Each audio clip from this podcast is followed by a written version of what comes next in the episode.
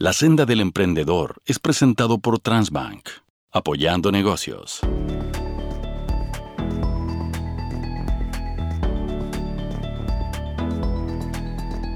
Muy bien, bienvenidos a un nuevo capítulo de La senda del emprendedor. La palabra innovación viene del latín innovatio, que significa acción y efecto de crear algo nuevo. O sea, tiene sentido. Es una palabra cuyo significado ha ido cambiando con el tiempo y que la podemos ver reflejada en diferentes eh, sectores y prácticamente en cualquier negocio. Cualquier emprendimiento necesita de esa innovación. Pero ¿cómo se manifiesta la innovación en el día a día? ¿Cómo se consigue? ¿Cómo se logra? ¿Qué hay que tener en cuenta? ¿Qué se puede aprender de la experiencia de otros negocios que ya han pasado por este camino? Han ido generando sus propias innovaciones para mejorar y a veces para sobrevivir. Hablamos de este tema de la innovación con eh, Nicolás Silitz, que es precisamente es el gerente de innovación de Transbank. ¿Cómo estás, Nicolás? Bienvenido a la senda del emprendedor. Hola, Iván, buen día. Feliz de poder estar hoy conversando de temas tan relevantes como lo son el emprendimiento y la innovación. Oye, me decían que llevas poco tiempo en, en Transbank, así que cuéntanos un poco de tu experiencia trabajando en innovación. Perfecto, sí, llevo un poquito más de dos meses. Yo soy ingeniero comercial de la Universidad de Concepción. Llevo más de 10 años de carrera profesional y en mi caso tuve la oportunidad de entrar en el mundo de la innovación por ahí por el 2019 y de ahí no paré más. Empecé trabajando ligado a la innovación en una pyme en Concepción. Luego me especialicé con un máster de innovación, estrategia y emprendimiento que tuve la posibilidad de realizar en Francia y de ahí más han pasado alrededor de ocho años donde me he dedicado a desarrollar e implementar modelos corporativos de innovación para distintas industrias y compañías, pasando por empresas bien, bien diversas, ¿ah? industrial metalmecánica, de manejo de activos financieros y como les decía ya hace dos meses desde mi nuevo rol como gerente de innovación en Transbank. Ah, ya, o sea, he estado en, en, distintas industrias. Ya, pero ¿cómo es eso de que te metiste en una, en una empresa, en un emprendimiento en Concepción en el tema de innovación? ¿De qué se trataba eso? Sí, bueno, yo soy de Concepción, nacido, criado, criado allá, estoy en Santiago desde el 2019 eh, y cuando salí de la universidad tuve la oportunidad de entrar a trabajar en un emprendimiento que era un desarrollo de soluciones enfocadas en arquitectura y eso, eh, ese desarrollo lo, lo, levantamos con financiamiento Corfo y esa fue mi primera aproximación a la innovación desde región. Perfecto. ¿Y qué es y qué no es innovación? Un hombre que ha estudiado el tema como tú. Sí, es complejo hoy en día que el término innovación está siendo tan ampliamente utilizado y sobreutilizado en muchos casos, poder dar una única definición al respecto, pero hay algunas que me gustan bastante y creo que eh, ejemplifican de buena forma qué es lo que es este término.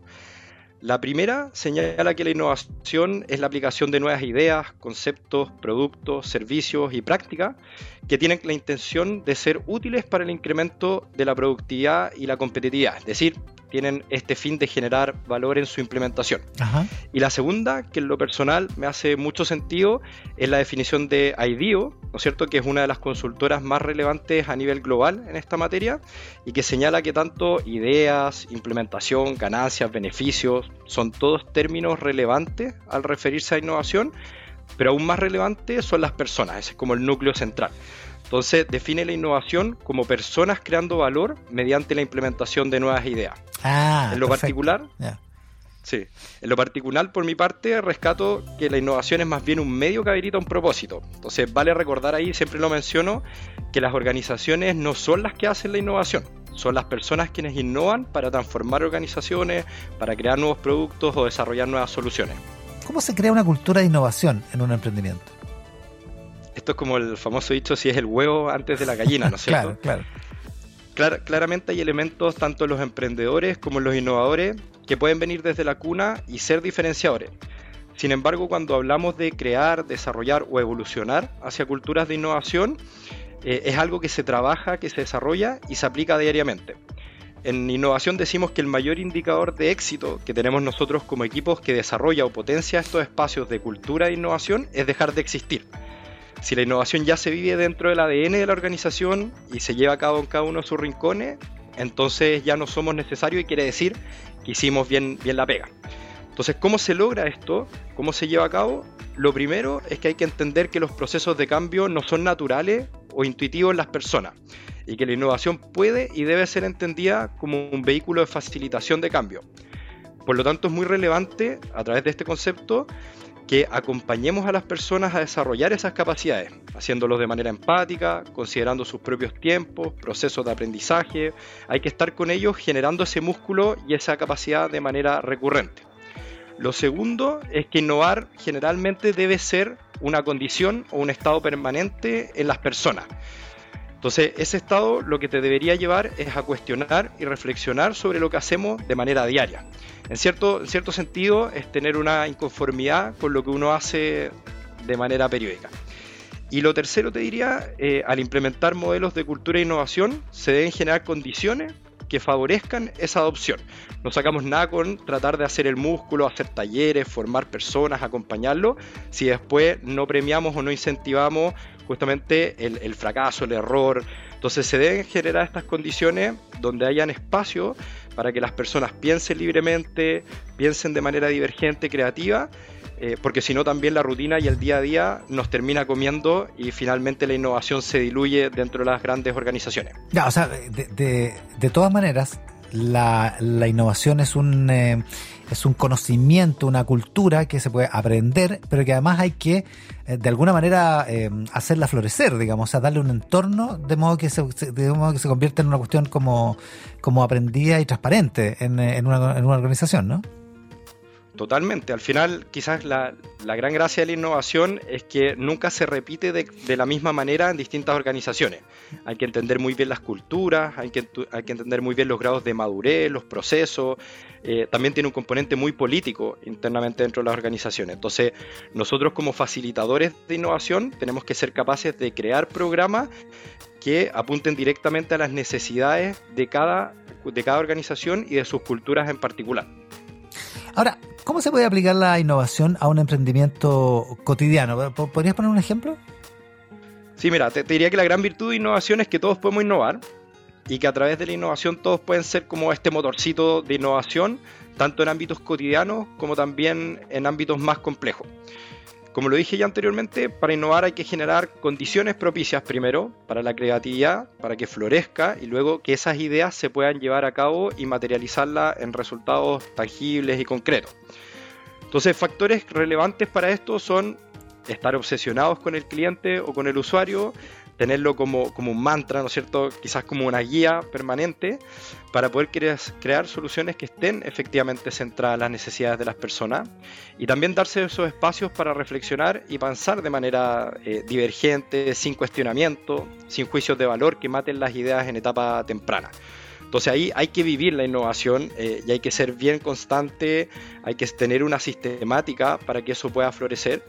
Y vuelvo, vuelvo a citar el caso de, Matías, que, que, como te decía es bien relevante. Cuando él empieza a vender y a entender sus clientes, tomando como referencia que un gran flujo de personas en Santiago se movía, por ejemplo, a horas muy tempranas en la mañana, 6 de la mañana, y que los locales recién abrían a las 9 o las 10, Matías ahí empieza a entender qué es lo que tiene que hacer él para diferenciarse del resto de los comerciantes y empieza a trabajar de a poquito ciertos atributos como la confianza, como la higiene, que son base en, el desarrollo de lo que él hacía, pero también de su vestimenta para lograr una diferenciación, para que la gente lo captara, lo reconociera.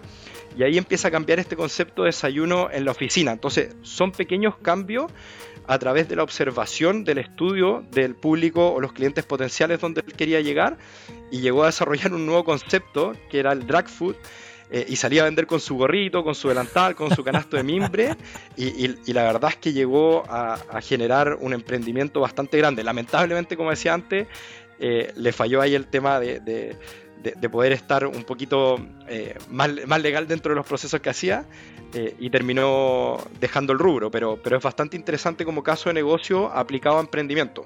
Claro, como caso de negocio, porque, claro, porque, porque la idea parte en voy a hacer un sándwich o voy a vender sándwiches y, termina en drag food, digamos. O sea, es un, es un salto súper gigante, digamos. Correcto, y ahí él va, como les decía, pues, entendiendo muy bien a sus públicos, iterando, que es una palabra que ocupamos bastante en innovación, va cambiando su modelo y finalmente llega a este desarrollo donde eh, empieza a tener un reconocimiento de las personas que le compran, pero también del, del ecosistema o del entorno a nivel nacional eh, y creciendo a pasos agigantados. A propósito del concepto que mencionabas, iteración, eh, palabras claves que un emprendedor tiene que manejar y que se relacionan con la innovación. es interesante en este punto, porque generalmente en innovación hablamos muy raro, ocupamos hartos terminología en inglés, y eso nos aleja un poco de la cotidianidad de las personas, entonces eh, es bueno poder aterrizarlo en cosas concretas. Algunos términos te diría interesante, intraemprendimiento, por ejemplo, eh, que, es uno de los, de los, temas que nosotros desarrollamos a nivel corporativo, que es la disciplina de realizar innovación al interior de las empresas. También uno de los conceptos bien utilizados es innovación abierta, que corresponde a generar capacidades, eh, salir a buscar conocimientos fuera y soluciones fuera de la organización, de los parámetros de la organización. Está el design thinking, ¿no es cierto?, que es una metodología o ya casi una filosofía de identificación y resolución de problemas centrados en el entendimiento profundo de las personas. Quizás Matías, sin saberlo, hizo mucho design thinking eh, y básicamente acá son cinco etapas. Se tiene que empatizar muy bien con las personas, tiene que haber un proceso de definición, de ideación, de prototipar y evaluar. Y la que estaba diciendo antes, que es iterar, que es cuando uno de un proceso no obtiene los resultados esperados, generalmente nosotros retrocedemos a la etapa anterior, modificamos factores o elementos y seguimos probando hasta eh, poder dar con las soluciones que estábamos esperando o eh, derechamente matar la solución. Ya, Ahí están esos conceptos que son clave. Ahora, hablemos de tendencia. ¿Qué crees que viene en adelante y qué puede y que pueden significar eh, eh, eh, oportunidades para la gente que está hoy pensando en emprender? Perfecto. yo considero que hoy día estamos en un momento a nivel global de alta incertidumbre, ¿no es cierto?, de confusión, de muchas transformaciones y cambios. Y eso es justamente, y por, por raro que suene, son escenarios llenos de nuevas oportunidades para innovar. Eh, ya que justamente de esta experiencia surge esta necesidad de creatividad para obtener nuevas soluciones. Y eh, me gustaría mencionar tres grandes tendencias que son como las principales que, estamos viendo hoy día. La primera, la economía plateada, que está vinculada justamente con el cambio demográfico por el envejecimiento de la población. Sobre todo, cómo podemos adaptarnos a cubrir esas necesidades y esas demandas que cada vez van a ser mayor por un público que va creciendo de manera acelerada, ¿no es cierto? Luego tenemos el cambio climático, que eso no es un secreto para nadie, y la descarbonización de la actividad económica, que hoy día nos urge tomar acciones a un ritmo acelerado para poder estar a la altura de los desafíos que tenemos en esta materia. Y el tercero te diría que va por el lado del open banking, eh, por ejemplo con estos espacios de apertura a nuevos negocios y servicios basándose en información de los clientes, Dentro de estos conceptos también surge el bienestar financiero como concepto que busca a través de esta tecnología, la automatización y la toma de decisiones, mejorar la salud financiera de millones de personas. Y por último, también dentro de este concepto, la economía sin contacto, que se vino a acelerar justamente con la irrupción del COVID y que se centra en lo que ha estado pasando respecto a la eliminación de la interacción física, en la comunicación, la vida y el trabajo de las personas y cómo nos volcamos hacia esta economía eh, sin, contacto. Ya, hay que, estar, hay que estar con los sentidos bien abiertos para, esa, para esas tendencias.